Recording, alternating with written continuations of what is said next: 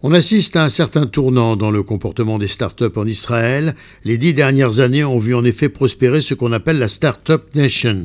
Toutefois, les entrepreneurs de start-up qui dans le passé désiraient vendre leur firme au plus offrant et le plus rapidement possible, dorénavant s'emploient à lever davantage de financement auprès des sociétés de capital risque ou encore de fonds d'investissement privés.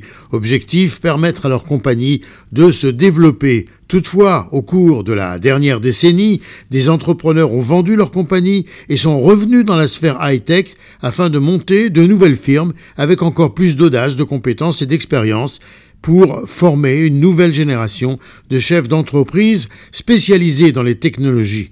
Beaucoup d'entrepreneurs israéliens veulent également faire quelque chose de significatif pour le monde, quelque chose qui, ils le pressentent, disent-ils, pourrait changer les choses. Ils sont ambitieux en termes de réussite financière, mais également en ce qui concerne l'impact sur le monde. Gérard Benamou de Tel Aviv pour RCJ.